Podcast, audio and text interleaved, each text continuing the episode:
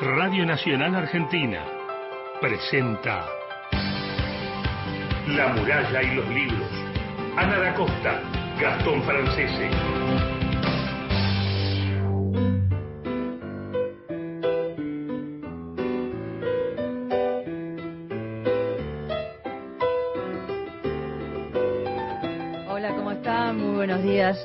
Bienvenidos a La Muralla y los Libros, el programa de la Biblioteca Nacional por AM870, como cada sábado. Nuestro encuentro a las 7 de la mañana. Mi nombre es Ana da Costa, me acompaña, como siempre, mi amigo y compañero Gastón Francese. ¿Cómo estás, Gastón? Buen día. Hola Ana, hola a todos. 7 de la mañana en punto, 21 grados, una décima. Feo el día, ¿eh? Para quedarse en día. la cama, poner la radio y Películas. lo que usted quiere, pero ¿Vas a ver películas o no? Y hay que cuidarse. Y hay que cuidarse. ¿Mm? Así es, hay que cuidarse. No, película no. Muy buenos días a Cristian Blanco, que está en la coordinación de aire y la producción general del programa, Mauro Torres en la operación técnica, y ya está aquí todo el equipo. Vamos a, a convocar desde tempranito a los oyentes. Y que no te dejen sola. Y que no me dejen sola. ¿no? Qué lindo el mensaje último Hermoso, del sábado pasado, hermoso. me encantó, gracias. Eh, 1164 1165 84 0870 es nuestra línea de WhatsApp. Y el contestador, nos dejan su voz, tienen 30 segundos para compartir lo que ustedes quieran. 0810 222 0870. El sábado pasado cuando salí de la radio, que me fui a la biblioteca, Sí. después me fui a una librería que abría a las 9 de la mañana a comprar el libro que me dijo Mariana Sandes al aire. Ay, qué lindo. Después me lo prestás para Sí. chumearlo. Y me parece interesante esta idea que un escritor, un autor nos recomienda a otros autores, ¿no? Como que ahí se abre, digo, o como otra otro camino de lectura. Te lo decía, mira, por ejemplo, eh, me acuerdo de Estefanía Herrera que nos recomendó a Daniela, a Daniela, a Diana Belaustegui, que era nuestra escritora santiagueña. Y ahora me están empezando a recomendar también poetas. Así que muchos de los poetas también van a- eh, tejiéndose, se va armando una red. Una red, exactamente. Ahí Entonces, Sarraba, la, la- la chica de Río, de mm, eh, Tierra del Fuego, me estuvo mandando, eh, che, ¿por qué no llamas a este poema de este poeta de Neuquén, ponele? Que, que no lo oía. Entonces me pasó textos y se genera un vínculo tan hermoso. Sí, es divino, me encanta. Yo compré el de Agota Christoph, eh, que es una autobiografía, La huérfana, que es una escritora húngara Qué que lindo. Huyó de la guerra y aprendió un nuevo lenguaje. Ese libro lo había recomendado eh, Ariana Harwitz, Ah, ¿te claro. acordás? Bien. Hablando sobre el tema de la lengua materna Claro. y de qué manera esta autora, siendo húngara, empieza a escribir en francés, un francés balbuciante que aprende en Suiza. Qué bárbaro. Y a partir de ahí sus cuentos y deja un legado enorme, ¿no? De, de- de cuentos y también de libros autobiográficos. Qué Así que me gusta este camino. Entonces me gustaría que los oyentes nos digan qué libros los llevó a otros autores, a descubrir a otros autores. 11 65 84 08 70 y el contestador 0810 222 08 70. Con él hablamos muchas Oh, es veces. un amigo. Es un amigo, es un amigo que ahí, cada vez que nos despedimos decimos, bueno, vamos a tomar algo, nos vamos a tomar una cervecita un día de estos, un viernesito Todavía no a la tarde. Todavía no lo pudimos hacer. Pero estuvo en la biblioteca varias veces, lo entrevistamos para autores por autores. Formó parte de la edición de mm, la feria que hicimos en la Biblioteca Nacional, que se me fue el nombre ahora, la fiesta que se hace en primavera de las La editoriales, fiebre la fiebre libro. del libro. Y hicimos ahí mm, una entrevista pública con la gente que mientras compraba libros, lo escuchaba él y lo entrevistamos por tres monedas. Por tres monedas y también presentamos junto a él el libro de Cecilia Romano a Callao. Exactamente. Estamos hablando de este queridísimo escritor y amigo Jorge Concilio que está en línea. Hola Jorge, muy buenos días. Sonada Costa, Gastón Francés te saludan. Muy buen día, Ana, Gastón, ¿cómo están ustedes? Tanto tiempo. Es cierto eso que nos debemos o un café o una cerveza Sí. y tiene que ser así de inmediato, más o menos, ¿no? ¿Cómo andan? Bien, qué gusto estar con vos al aire, ¿eh? Del mismo modo, che, del mismo modo. Un abrazo enorme para los dos. Estuvimos hablando con vos, ahora que me estoy, estoy haciendo memoria también. Hicimos una entrevista, ¿te acordás? Con Carolina Orloff. A ver, ella estaba. Eh, ¿En qué ciudad es que está? En un Edimburgo. pueblito, en Edimburgo, pero está en un pueblito. No, no, no, ella vive en Edimburgo. Ah, en la Eh, ciudad. Que, que sí, que, que Edimburgo, de hecho, es un, un, pequeño pueblo. Yo me enteré después que tiene menos habitantes que Mar del Plata, por ejemplo. Ah, mira. es un lugar chiquito, chiquito. Este, y es cierto, está haciendo memoria de eso y hace más o menos un año. Un Este, año, exactamente. Y ahora nos encontramos con Sodio, tu última novela, y eh, la primera página está dedicado para Orlov. Y, Exacto. y seguramente que es para ella, para Carolina. Definitivamente es para Carolina Orloff. Sí, sí, sí, sí, sí. Sí, sí, sí, es para ella. Este, con quien también hace un año que no nos vemos, lamentablemente. Este, Y ese enorme trabajo que hace Carolina en Charco Press. Eh, quiero volver a, a- a esa charla donde hablábamos sobre los escritores, muchos autores argentinos que forman parte del catálogo de Charco Press y que es una manera de ella desde Edimburgo, ¿no? A abrir un mercado hacia Europa con, con libros y con títulos de autores argentinos. Sí, la verdad que lo que hace Caro este, es impresionante porque este, es, es no solamente argentinos, sino latinoamericanos. Mm. Este, Viste, si vos Es ves el catálogo, este, las ediciones son impresionantes, ¿no? O sea, tanto en la curaduría, viste, en la selección de Claro. Como en, en, en el cuidado de, de las ediciones, ¿no? Eh, Me refiero a las traducciones, este, incluso a, la factura de los libros, ¿no? O sea, este, las cajas, este, digamos, la, la, la distribución en, en hoja, es, es impresionante, son impresionantes los libros que hace. Este, está haciendo un laburo muy fuerte y este, tuvo este, un gran reconocimiento con el Booker Prize eh, de, Ujú. de Gabriela. Y, y de Gabriela. Claro. Primero, ¿te acordás que estuvo Ariana Harwitz? Sí. Este, eh, y después Ga- Gaby Cabezón. Este, así que está, está, está- le está haciendo muy bien, este, y, y está haciendo un gran trabajo, ¿no? Con, con, con, con, el- con Charco, Así impresionante. es. Bueno, este libro que está dedicado para, para Caro, que ahí nos abre un, un abanico, ¿no? De familia. Eh, hablabas recién de Mar de Plata y vamos a hablar también de Mar de Plata y todos estos guiños que, que haces también a, a la obra de Piglia. Ya vamos a, a hablar un poco sobre eso. Pero me gusta este personaje que es el único personaje varón que no tiene nombre, ¿no? Todos Sí. tienen nombres menos, menos él. Esta madre Amanda, que es una, una, un personaje ahí imbatible. Imbatible. Imbatible. Cuando, Sí, sí. cuando el asunto se pone grave, arquea la ceja, ¿no? Alguien que Exacto. valora más el esfuerzo que el talento, Exacto. que, que Exacto. prefiere llamarse dentista odontóloga, ¿no? Y, Exacto. y esta figura del padre que habla poco, ¿no? Que, que está muy movido por el tema de, de la competencia y dice la realidad no se predice. Eh, construyen una muralla, ¿no? A- alrededor de estos dos hijos de Emi y de este personaje varón que no tiene nombre. Exacto. Y dice, las palabras de los mayores suelen funcionar como mandatos, ¿no? Me, gustaría como ir a ese punto porque, por un lado, eh, su madre es una especie de faro, ¿no? Ella dice, me distraía cuando él competía en, en las carreras de natación. Dice, era un faro, me distraía y orientaba al mismo tiempo, ¿no? De qué manera los mandatos y los condicionamientos de estos padres terminan condicionando también el destino, que también se habla en Sodio sobre el destino. Exacto, sí, sí. Sí, mira, yo creo que este, diste en el clavo, ¿no? Porque justamente de eso se trata, del destino o del azar. Este, el personaje de Sodio, este, que como bien decís es innombrado, en realidad este, no fue una estrategia narrativa eso, sino que vos sabés que me di cuenta cuando terminé, en un momento dado estaba escribiendo algo sobre la novela que no le había puesto nombre. Este, pero este acto involuntario eh, entiendo que me sirve también para algo este, dentro de, de- de- del sistema narrativo, ¿no? Que tiene que ver con que es una primera persona que enuncia, este, con lo cual está muy cerca de lo que cuenta, está contando su propia historia.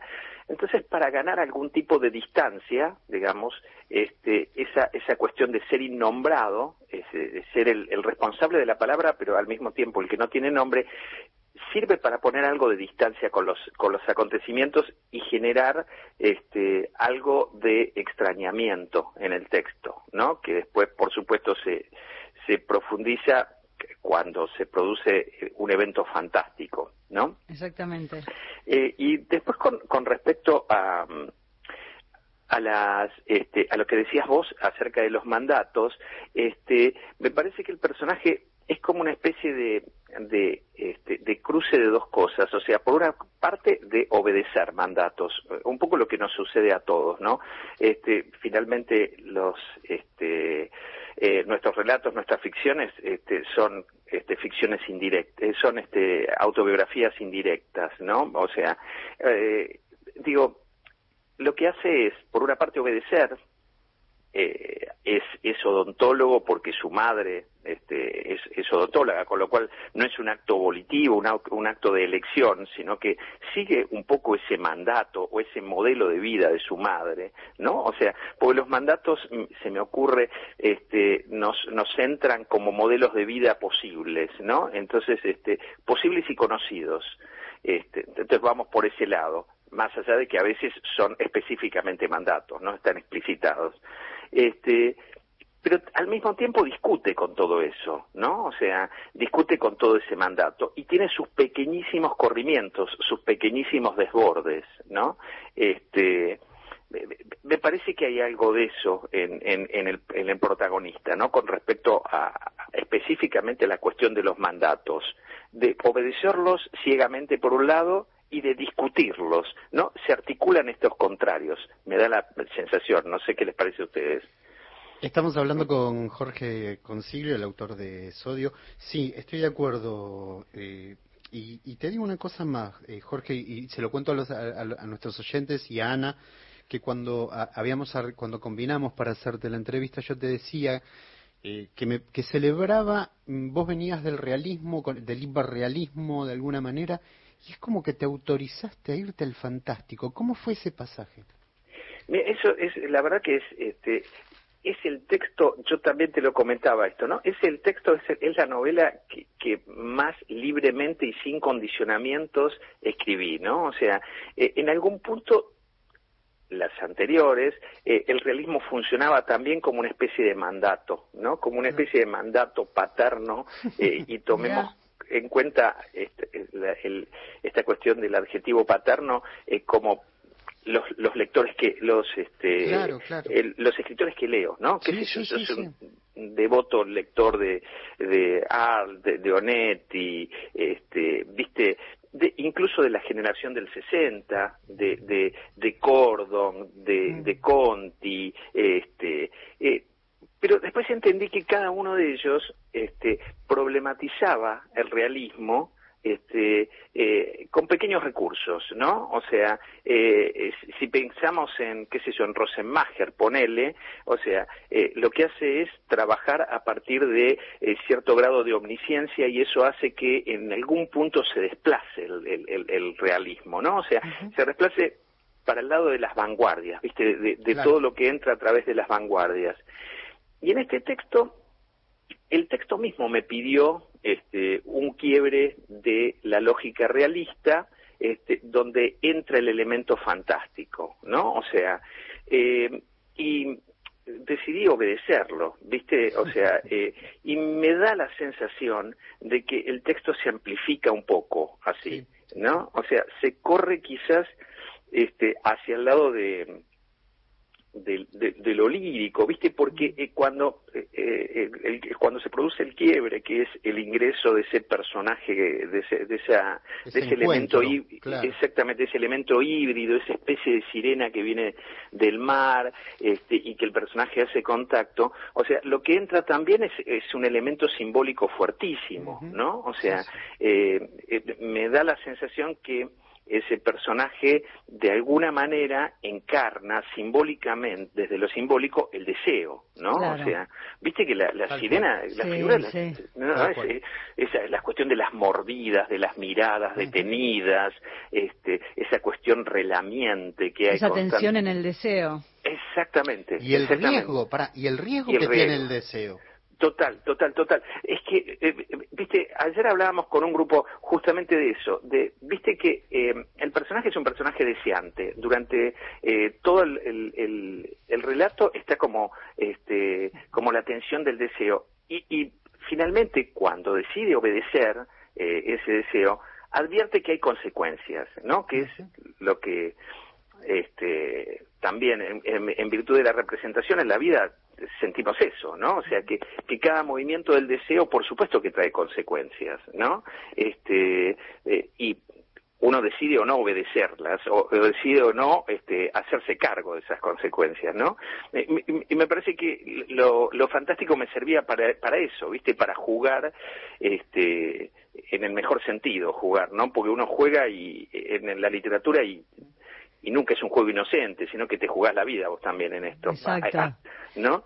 Este... Jorge, quiero ir a, a un tema que aparece en tu obra, en varios de tus libros, pero creo que lo vi acá como más claro y tiene que ver con los detalles. Sos una especie de, artesano, de orfebre, con el tema de los detalles, ¿no? Eh, lo, lo, siento como algo característico de tu obra también. Y aparecen los detalles, pero también aparecen los olores, los gestos. Dice, se me había alargado la cabeza, fue el primer cambio evidente de la adultez. Y dice en otro momento, me había dejado unas patillas largas que parecían branquias. En el cuello le latía una arteria.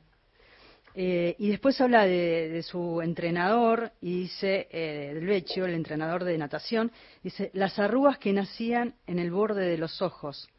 ¿no? Y esta idea de, eh, de Raiza, que aparece ahí este personaje femenino que está atravesado también esta tensión eh, con el tema del deseo en toda la novela, al igual que los peces casi no pestañeaba.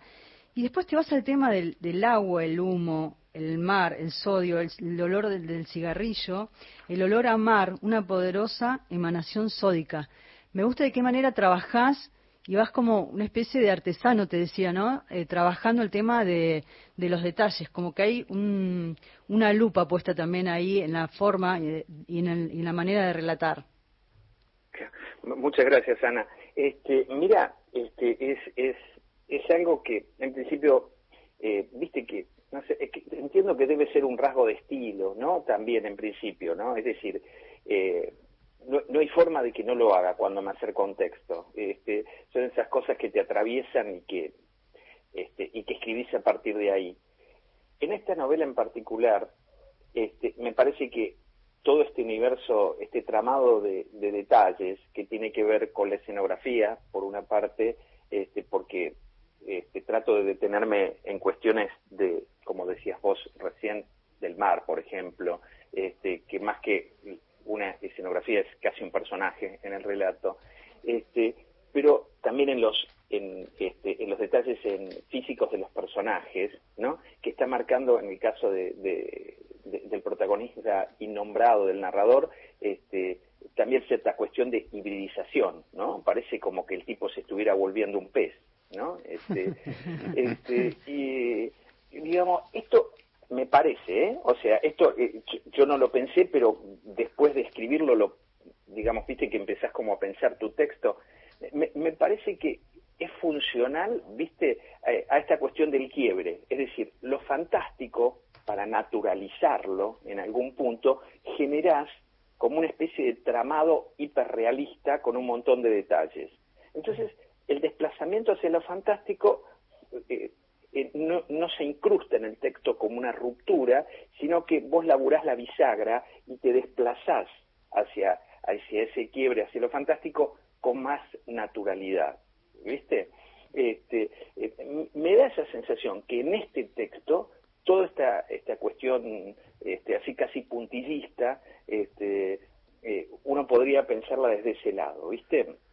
Eh, qué, qué, lindo esto que nos contás, porque es un poco la cocina del texto.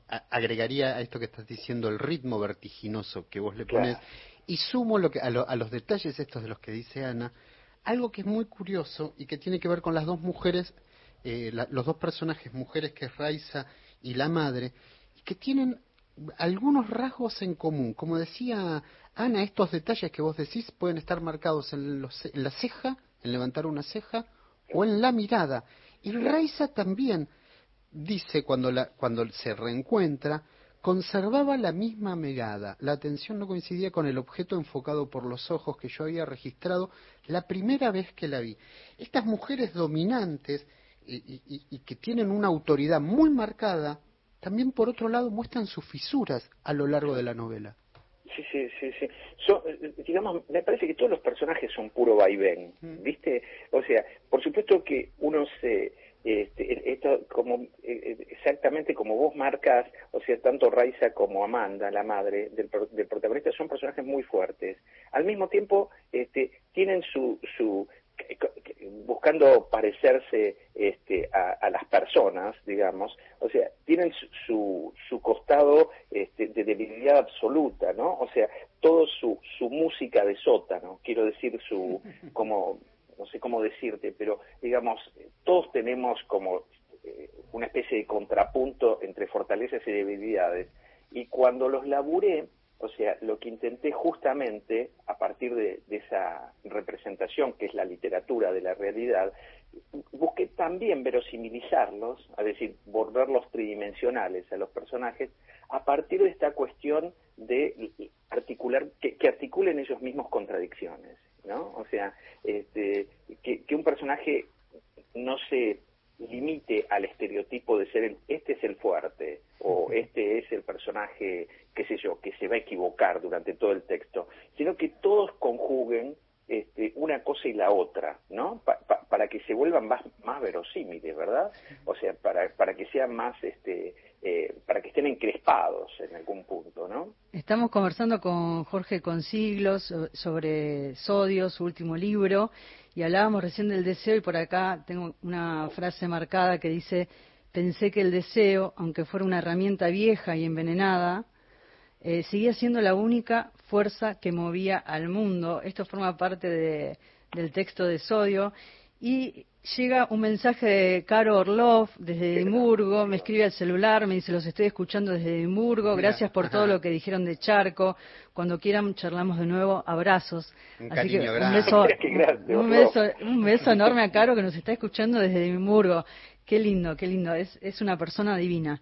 Es hermosa, sí, sí. Y después me gusta por ahí algo que, que deslizás en el libro, que tiene que ver con la radio. Dice, escuchábamos la radio como si fuera un rito. Del parlante salía una mezcla de música, voces y ruido. Era una de las pocas felicidades del día, ¿no? Y esto, esto lo quiero compartir con los oyentes porque nos pasa a quienes amamos la radio y escuchamos la radio, esto, ¿no? De sentir esta felicidad de compartir programas de radio. Y por ahí aparece la música también. Eh, a la mañana se pasaba aceite de coco por los hombros y escuchaba a repetición Feeling Good de Nina Simone dice Raiza, este personaje. Así que si te parece, Jorge, escuchamos un... La escuchamos a Nina un ratito ¿eh? esta mañana. Maravilloso, maravilloso. Y ahora seguimos conversando, no, no te vayas, quédate ahí en no, línea. No, no, por favor. drifting on by, you know how I feel. It's a new dawn, it's a new day. It's a new life for me, yeah. It's a new dawn, it's a new day. It's a new life for me. Ooh, ooh, ooh, and I'm feeling good.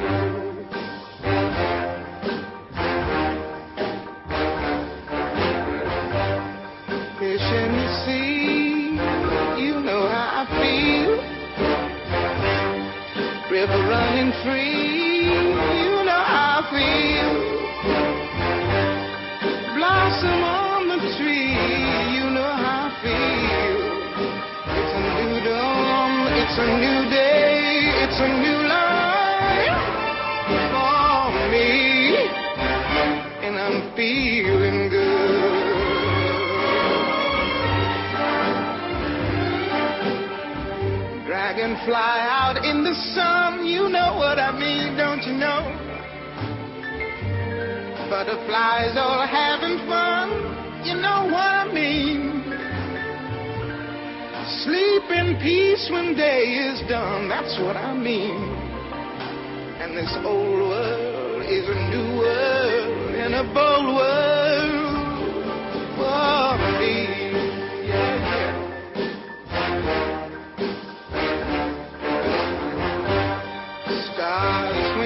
when you shine, you know how I feel. Scent of the pine,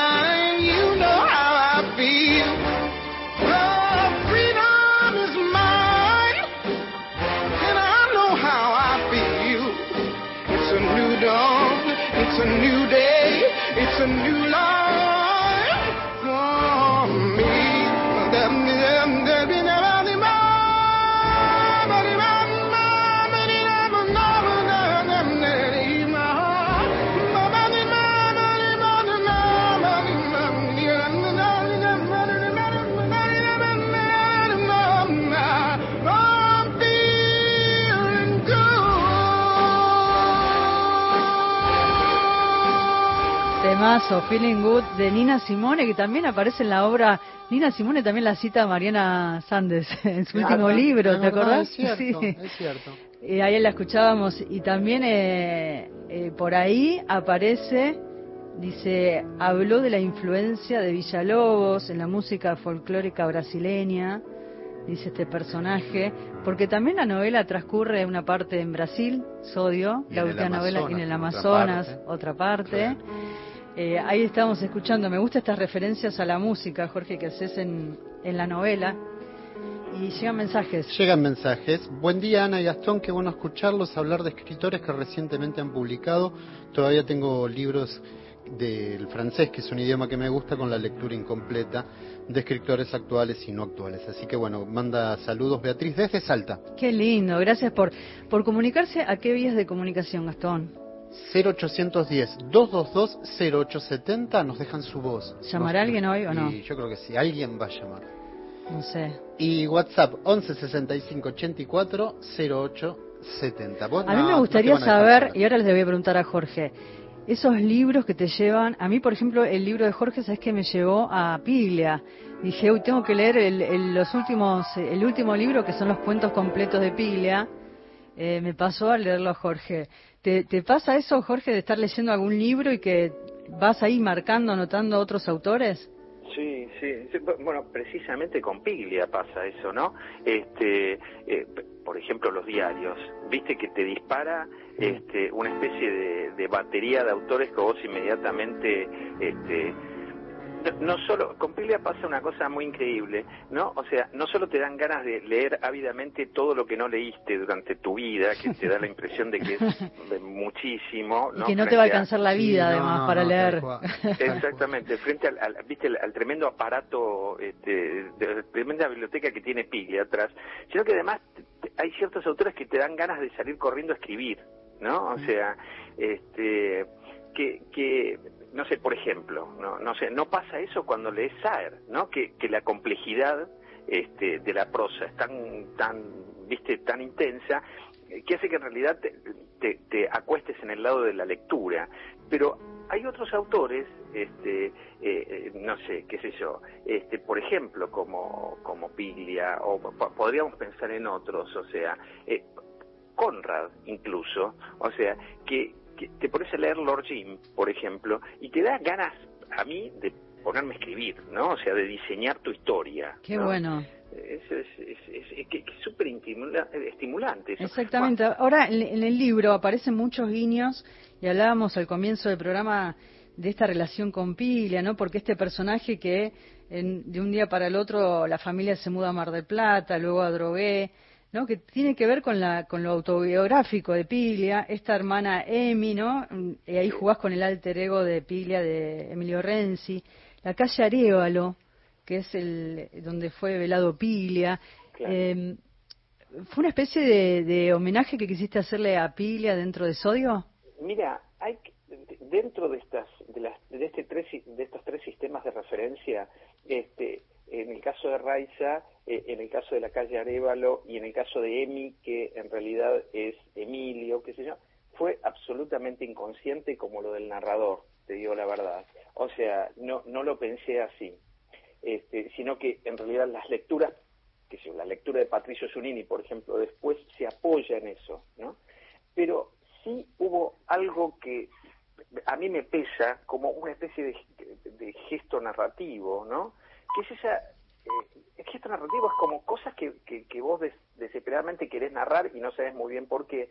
Es esta migración que tiene Piglia hacia Mar del Plata, ¿no? Mm. Ese, este, esa, esa cuestión de, eh, viste, de irse a la ciudad de Mar del Plata, incluso la ciudad de Mar del Plata como refugio de lectura y de escritura, ¿no? Este, eh, en algún momento me enteré por una referencia, no sé si escrita o me la dijo directamente Piglia, es que él se iba a, a, Mar del Plata a, escribir y a leer, ¿no? Eh, yo lo, lo diagramé eh, dentro de mi imaginario, para mí, ¿viste? Yo lo tomé a eso como una especie de pequeño exilio, pero un exilio gozoso. ¿viste? Eh, es como si vos te fueras a un monasterio a, ¿viste? a disfrutar de tus lecturas, de tus escrituras, qué sé yo. Esto es dentro de mi imaginario.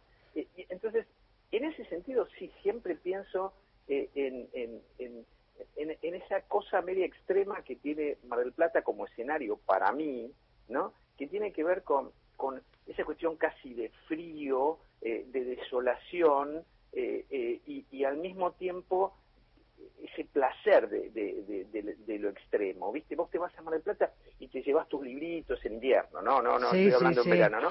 O sea, y, te, llevas tus libros, entonces, en ese sentido estuvo muy presente esa vivencia que yo asocio directamente con Piglia, ¿no?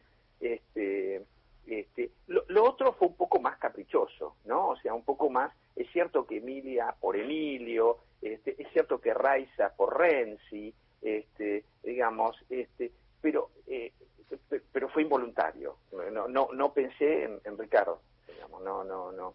Este eh, lo que sí estuvo muy fuerte es esto de viste de, de, Mar del Plata de, la migración a Mar del Plata no este eh, que, que, incluso es un detalle medio como en, la novela medio como una coda forzada, ¿no? Una de las lecturas me decía, hace falta que el personaje se, vaya a Mar del Plata, ¿no te parece que directamente podría irse a Brasil, saltear ese paso? Este, pero, no sé, a mí es algo, viste que cuando uno escribe eh, ficción hay algo profundamente involuntario que y, aparece y tiene que quedar ahí. Sí. Exactamente. De hecho, cuando les, les hablaba del texto, es, decidí obedecer este, eh, la deriva del texto, hasta donde yo, lo único que tenía en claro es que debía cruzarse con un personaje, digamos, este, híbrido que, que, tenía que ver con la sirena. Más allá de esto, o sea, este, no tenía nada preciso. Entonces, ese vagabondeo lleva hacia cosas que uno nunca sabe a dónde va a terminar este, y por qué las narra, ¿no? Está buenísimo eso. Jorge, voy con Voy con una pregunta con respecto al viaje y con un personaje que es Luis, pero antes déjame saludar a Estefanía Herrera, que es una poeta que está en Catamarca, que nos acaba de escribir. Que, ah, le mandamos un beso. Eh, que está eh, en Catamarca, está lloviendo y que tiene muchas ganas de comprarse tu novela. Le mando un saludo a Cristian, a Ana, así que bueno. Después, nos, eh, después nos contás, después nos contás sobre la novela, nos dejas un audio. Eh, quería, quería ir a, a, esto del viaje, a, estos desplazamientos. Dijiste Mar del Plata. También está el otro viaje que es de, de, Buenos Aires a Brasil, el que lo hace junto con Raiza de alguna manera, de, ¿cómo lo podemos decir? Recomendado por Raiza y Luis, que es la pareja de Raiza. Pero también hay un viaje más loco, que es el de Luis que se va a las Amaz eh, con una tribu eh, eh, originaria de las Amazonias. Los Yanomamis. Ahí está. Y, y, que en un momento, esta, esta parte me parece hermosa, ahora reaparecía desde un lugar más lejano que el pasado y que va a transformar hasta incluso su, su, sexo. Contanos esos viajes. Sí, sí, sí. este, mira, eh, a mí viste siempre me, me, intriga esta cuestión de este, de cómo viste que la, vos eh, hace un ratito hablabas de, eh, de la velocidad o de, del ritmo, ¿no? O mm, sea, vertiginoso. exacto, del vertiginoso. Entonces, eh, yo necesitaba, o, por lo menos sentía que el texto me pedía, este, que el, que el relato fuera vertiginoso en el relato, ¿no? Este, este cambio de escenarios constante, ¿no? Este, me da la sensación de que le agrega un montón de vaivén al, mm. texto, ¿no? Nunca están afincados, ¿no? Eh, siempre está esta cuestión del vértigo relacionado con el desplazamiento constante y con la cuestión de este, narrar, eh, de, narrar, eh, digamos, el gesto de narrar, ir para adelante, narrar y variar de escenario. Eso convierte el texto en una especie de, de cosa vertiginosa, de tembladeral, ¿no? Eh, y, además te permite narrar de una manera indirecta la incertidumbre, ¿no? Claro. Que, que, la, incertidumbre es algo, ¿viste? Con lo cual este, me da la sensación sensación de que se enhebra en nuestras vidas casi segundo a segundo, ¿no?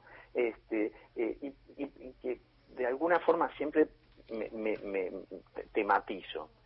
Con respecto al personaje de, de Luis, que es el personaje que este, este, se, se va al Amazonas, eh, se va en realidad como una especie de, de- de- de deporte, va a practicar deportes al Amazonas, ¿no? Este, pero después se encuentra con, con, con- con un personaje en el medio del Amazonas, con un justamente con un este, especie de médico brujo De, chamán, hace como un claro. viaje eh, espiritual. Sí. Eh, hace co- claro, comienza caprichosamente un viaje espiritual. Lo hiciste digamos. viajar bien, ¿eh? Eh, claro. El tipo decide cambiarse de sexo, etcétera, etcétera. O La sea, ayahuasca me parece que aparece por ahí también. toman de todo, Todo, claro. todo O sea, drogado. Yo lo que pensaba también es, viste, leyéndola desde afuera ahora, o sea, esta cuestión de cómo circula el humor por, por el texto, ¿no? Porque lo cierto también Tal es que, cual. en cada una de estas cosas, que sobre todo esta última, o sea, hay algo de ironía sobre un determinado tipo de búsqueda, ¿no? Sí, sí, O sí, sea, sí. Sí. ¿no? ¿no? Pa- pa- parece que viste que, que no sé que, que el- eh, viste estos estos este como buscadores este eh, yapis este, donde de golpe descubren que en el medio del Amazon y, y- y todo esto está soportado por un montón de plata es, es decir son búsquedas muy burguesas no o sea, Tal cual. este, entonces, este, en algún punto me parece que ese, ese pequeño desplazamiento grotesco eh, tiene que ver también con esta cuestión del humor. Así Como, es. ¿No? Como el personaje de Carl, ponele, cuando se decide hacer yoga y hace la vela y se le va toda Le la rompe la lámpara. Sí, rompe la lámpara. O sea, este, no, eh, eh, digo, El otro con la pierna Sí, sí, sí. vendada, todo un caos. Vamos a ver cómo hace Orlov para, para traducir sodio. acá, Sí, ¿eh? sí, no, no sabemos. ¿Cómo Tengo no? la No. última pregunta, Jorge, que tenemos que darle espacio también a la poesía. Y, y tiene que ver, mira, yo voy a tomar una palabra que aparece ahí en la novela para hablar de un poco lo que le pasa a este personaje, ¿no? Y la palabra es bilocación, ¿no? Bilocación. Como esta idea de estar en dos lugares, Sí. ¿no? Y es un personaje que parece que no le sucede nada. O sea, que no le pasa nada, como que no tiene compromisos. En un momento él dice, de las relaciones se sale por donde se puede, ¿no? Que le da este consejo a Russo, su entrenador, que está enredado ahí con tres chicas, con Mary, Peggy y Julie. Y después él dice, el tiempo, tal como se me estaba planteando, era lineal, mezquino, eh, pura simplificación, ni más ni menos que eso, pura simplificación, ¿no? Entonces está, por un lado, él dice, eh, estoy hecho para la soledad, no para el cambio, ¿no? Por un lado parece que no le pasa nada y por otro lado, como que le sucede todo. Me gusta esta idea de la bilocación que se va desplazando en este personaje. Sí, sí. Hay, vos sabés que los oftalmólogos este, utilizan un concepto, una palabra que no la escuché en otro lado que no fuera en oftalmología, que es la diplopía. Ah, ¿no? también aparece por ahí que me gustó esa palabra también. Es, Sí. es una, no, que es una manera de estrabismo, ¿no? Sí. Este, eh, ¿Es una manera de estrabismo o es un sinónimo de estrabismo? Por ahí, viste, no sé si... eh, eh, tiene que ver con, con esa cosa de la divergencia, ¿no? De, de ver do- dos cosas. Este, eh, y mm, es cierto que el, el personaje, a, par- a partir de su mirada, pensá que es él el que narra, o sea, este, por una parte, aparente, digamos, aparenta que justamente no tener ninguna ningún movimiento en su vida y por otra parte se digamos le, le ocurre todo, ¿no? Sí, le ocurre sí, todo, sí, le ocurre todo. Sí. Este, eh, me parece que ahí también hay algo de, de la elección, ¿no? De lo volitivo. Parece ser, ¿no? Que el mundo se lo llevara por delante eh, al, al- al personaje. Es decir, que él no eligiera lo que le pasa, Mm. sino que como que se deja llevar por la marea, Así ¿no? es. O sea, Hasta el punto que él dice, entendí que las cosas en mi vida yo no iban a ser iguales, cuando aparece todo el, el tema de, de, digamos, de lo fantástico dentro de la novela con este pez hembra, y después en un momento dice, el pasado nunca prescribe, se proyecta. Hay mucho, mucho para explorar en, en Sodio. Esto que hablábamos de Mar del Plata tiene que ver con la infancia y también los vínculos que uno genera en la infancia, esto de la costa, el faro, las calles desiertas de Mar del Plata en invierno que mencionabas recién, estos vínculos de la infancia que suelen ser eternos, ¿no? Que dice en un momento, a los 10 minutos, habíamos recuperado la, la intimidad. Me gusta este viaje que haces hacia Mar del Plata. eh, y, es- y este viaje a la infancia, ¿no? que tanto nos acerca también a nuestra propia historia, y, y este recorrido que hacemos con este por sodio, que hay muchísimo para hablar, pero queríamos tener como este primera este primer encuentro, acercamiento a sodio en esta mañana. Gracias, Jorge, por esta conversación. No, gracias a ustedes por la lectura, que siempre es tan atenta, tan cariñosa y tan profunda. Che, gracias a los dos, a este, Ana y a, y a Gastón, ¿no? Que, que, que siempre terminamos hablando de, también de otras cosas. En algún momento esta deriva tendría que continuar. Va, Sí, va, sí. Lo vamos a lograr. te, te mando un abrazo grande. Gracias, Un abrazo Jorge. grande para los dos. Que tengan muy buen sábado. Un placer enorme. Y buen sábado para vos también. Un beso grande a, a Caro, que nos está escuchando desde, desde Edimburgo, y Sodio, que está dedicado a ella. Así que mira mira qué lindo Totalmente. compartirlo. Tal cual. ahí está. Besos grandes, Orloff, a través de la radio. Un beso grande. Chao, beso grande. Gracias. Nos vamos a la tanda, Mauro, y después vamos con Amor Finito de Kevin Johansen. La muralla y los libros. Con Ana da Costa y Gastón Francese. Próximo programa. A las fuentes. Luciana Glesser. Sebastián Premisi. En provincia ART, a las pymes que cuidan el trabajo, las cuidamos con un servicio adaptado a sus necesidades. Ingresa a provinciaart.com.ar barra pymes, cotiza y mejora tus costos. Provincia ART, la aseguradora de riesgos del trabajo del Grupo Provincia. Superintendencia de Seguros de la Nación para consultas y reclamos llama al 0800 668 www.argentina.gov.ar barra SSN número de inscripción 0621. Desde San Marcos Sierras, prepárense para escuchar Este estudio país está hurgando por las identidades de todos nosotros los argentinos. Estudio País, una gran idea de Juan Alberto Badía. Muchas tonadas.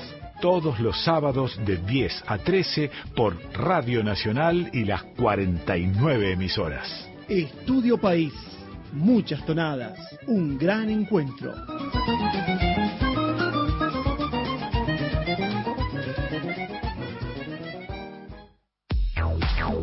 Continuamos en La muralla y los libros. Cuando el amanecer dejó de amenazar, nació la mañana. Y tu parecer cambió de parecer como si nada. Una estrella fugaz que el cielo atravesó sin un testigo. Pasando ese umbral que no se animó a cruzar. Tu amor finito se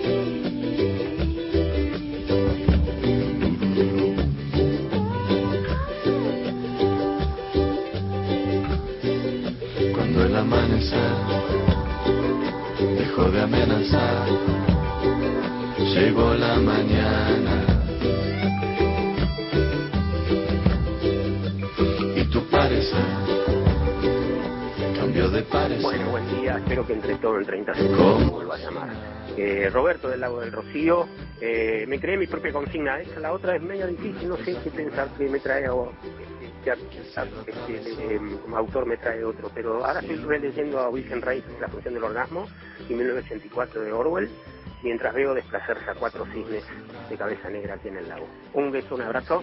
Nos vemos. Yo lo que digo es que quédense tranquilos. Digan lo que ustedes quieran, lo que quieran compartir, no me hay ningún problema. sí. Si le da la consigna, nosotros Cambia la tiramos eso por la duda. consigna, haz lo que claro. quieras. lo que queremos es que nuestros oyentes estén aquí, que nos hagan compañía, que nos hablen de literatura, de libros, lo que nos apasiona. Hay un mensaje más. Tu amor feliz.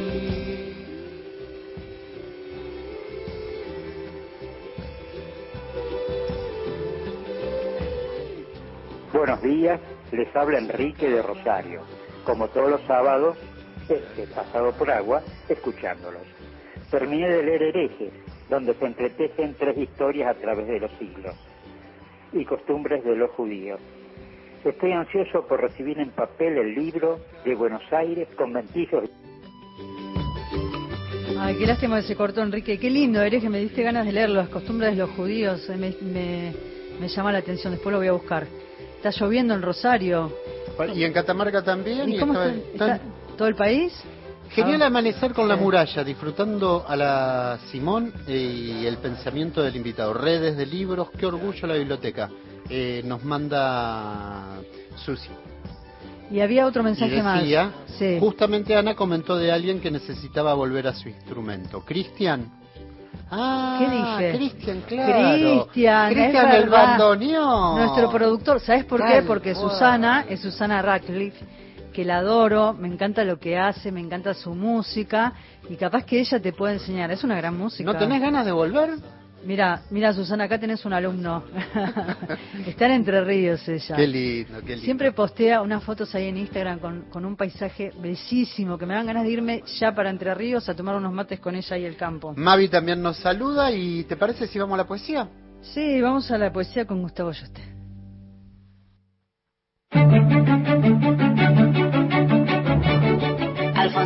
Siempre estás como ausente de la tarde. Raúl González Muñoz. Llora, llora, Brutaú. Enrique Banks. Alejandra Yo Pizarro. no sé nada. Hilario Cazú. He soñado que tu dama Juana está crecida. Horacio Castillo. Leopoldo Lugones.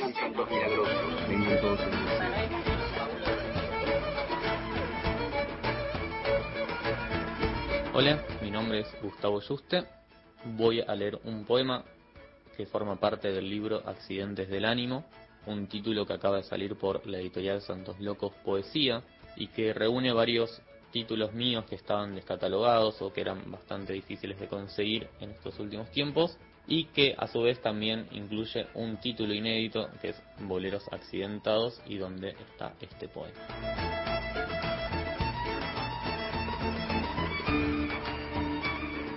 Una imagen incómoda. La cerradura de la puerta hizo el mismo ruido cuando te fuiste, cuando llegabas a casa. Lo que cambió fue todo el resto. El arrepentimiento en mi cabeza, un infomercial a la madrugada que se emite en loop. ¿Se puede volver a empezar desde cero sin dar lugar a la misma lista de reproducción? Nos abrochamos los cinturones y empezamos el viaje que va a terminar con nosotros, convirtiéndonos en una imagen incómoda como las fachadas de los edificios en donde pasamos tantas noches y un día no volvimos a entrar. Mi fascinación por la tristeza me obliga a pensar que toda decisión que tomemos a partir de ahora se parece a elegir de qué color se va a recubrir a un medicamento, un detalle mínimo para algo vital.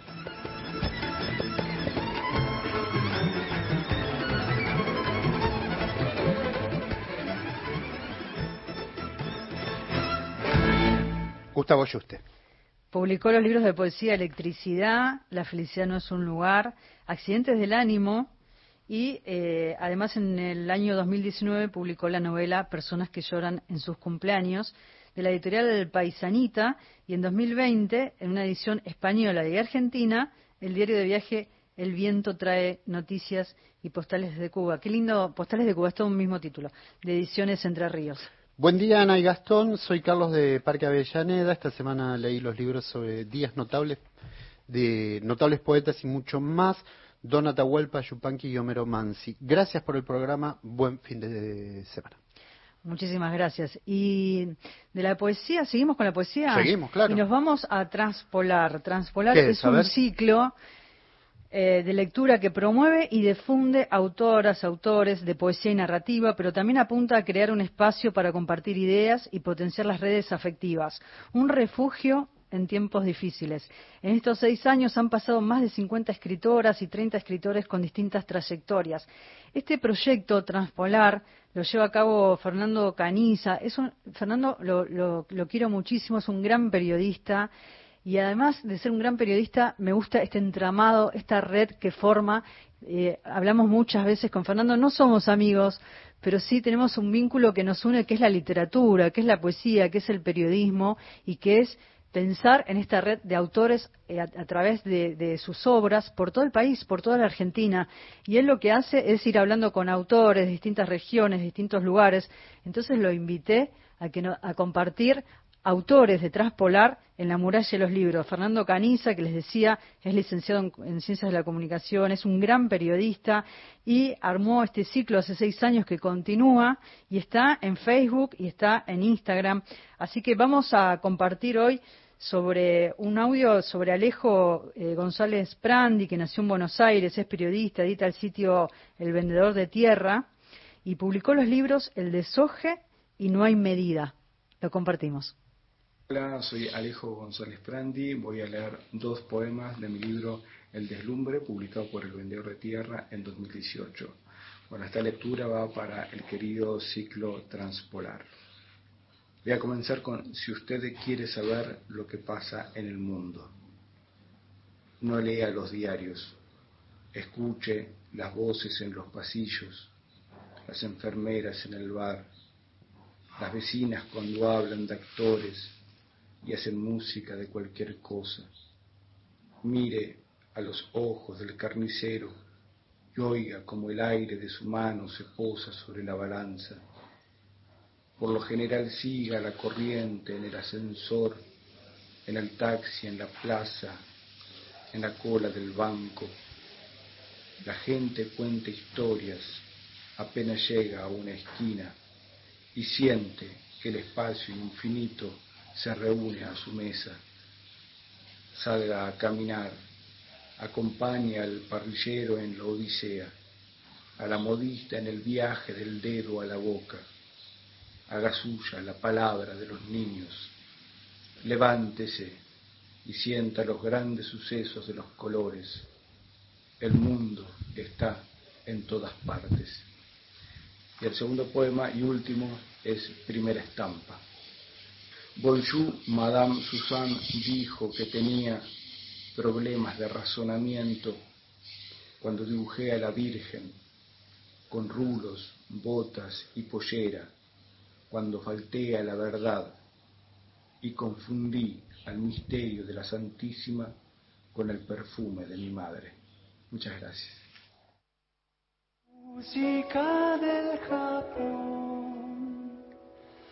Avaramente.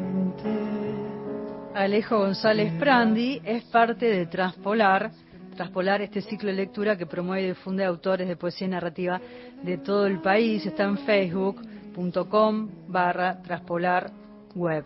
Así que ahí pueden escuchar a todos los autores. Eh, me encanta este proyecto, le mandamos un beso enorme a Fernando Caniza. Y ahora te digo algo. Decime. Mi madre, como oyente, porque nos escucha todos los sábados Qué linda. con Eduardo, Un beso muy grande a los dos. eh, dice que le di- es la primera vez que me hace un comentario así. Le dieron ganas de leer Sodio. Mira, ¿quién más te escucha? Eh, ah, tenemos acá un abanico enorme de oyentes que se van sumando. eh, y como te escuchan a vos. Escúchame. Hay eh, noticias ¿nos de la biblioteca. la biblioteca? Sí. Salió Cuaderno, le mando un beso enorme a Diego Manso, que es el que dirige Cuaderno de la Biblioteca Nacional. Salió Cuaderno número 24. Está online. En la página web sabemos que la biblioteca fue hace muy pocos días el anuncio. Habíamos vuelto al formato presencial, donde los oyentes, donde los usuarios volvían a la Biblioteca Nacional, completaban un formulario y podían ir a la biblioteca a consultar material. Bueno, por toda esta segunda ola y las restricciones que hay en todo el país y que tenemos que cuidarnos, que necesitamos cuidarnos, la biblioteca volvió a la fase anterior, o sea, por ahora no hay servicio de atención al público. pero seguimos trabajando y seguimos sumando contenidos a la página web de la Biblioteca Nacional que es www.bn.gov.ar, también en el canal de YouTube del Museo del Libro de la Lengua, que paradójicamente el año pasado, ¿te acordás, eh, Gastón? Se inauguró, la única muestra que se hizo el año pasado Claro, fue la claro, Kermés claro, del día después. Sí, sí. Y este año, la única, La también, única. la Kermés del día, de- la Kermés del día después, organizada por María Moreno, Laura Ernest, le mandamos un beso enorme a todos. Buen día, querida gente de la muralla, desde Junín, Mendoza, en una mañana lluviosa, escuchándolos con placer. En esta época de dolorosas pérdidas, releí el poema Elegía de Miguel Hernández, como recuerdo de aquellas compañeras y compañeros que ya no están. Un abrazo afectuoso para todos los que hacen el programa, un cariño muy grande y fuerza. Gracias, gracias por el mensaje. Y volviendo a cuaderno, que les decía, hay muchos contenidos en la página web de la Biblioteca Nacional. Entonces, ayer se subió cuaderno de la biblioteca, eh, está en formato digital. Diez años sin viñas. La biblioteca se suma a los homenajes a una década de la muerte del gran intelectual argentino, definitorio en el campo de la crítica literaria y autor de novelas fundamentales, como Los Dueños de la Tierra o Dar la Cara. Además, recorremos hasta la vacuna siempre un repaso del sinfín de actividades en formato virtual que llevó a cabo la biblioteca durante el periodo de confinamiento. Y la nota de tapa trae una entrevista que concedió Astor Piazzolla Mira qué lindo. cuatro años antes de su fallecimiento al periodista Guillermo Saavedra. A partir de este rescate, la biblioteca se suma a las actividades por el centenario del nacimiento del último gran renovador de la música de Buenos Aires. Y además, bueno, este recorrido por el Teatro Cervantes, que estuvo en la explanada Juan José Sar durante enero y febrero. Además, nuevos rumbos para la crítica musical que nos acerca de forma online una versión facsimilar de la revista Lulú, creada por Federico Monchó. Muchísimas cosas, el documental de Copy que está en el canal de YouTube, producido por, muse- por el Museo del Libro de la Lengua, cuaderno número 24, dirigido por Diego Manso. ¿Escuchamos el llamado que tenemos? Sí, adelante. Hola Enrique. Bueno, eh, la historia de los judíos eh, narra costumbres, tradiciones y peripecias desde su expulsión o conversión forzosa de España. Estoy ansioso por recibir el libro de mi amigo Luis Laurino, en el cual, entre otros, narra la historia de un malevo contado por su hija. Se llama De Buenos Aires, conventillos y pueblos.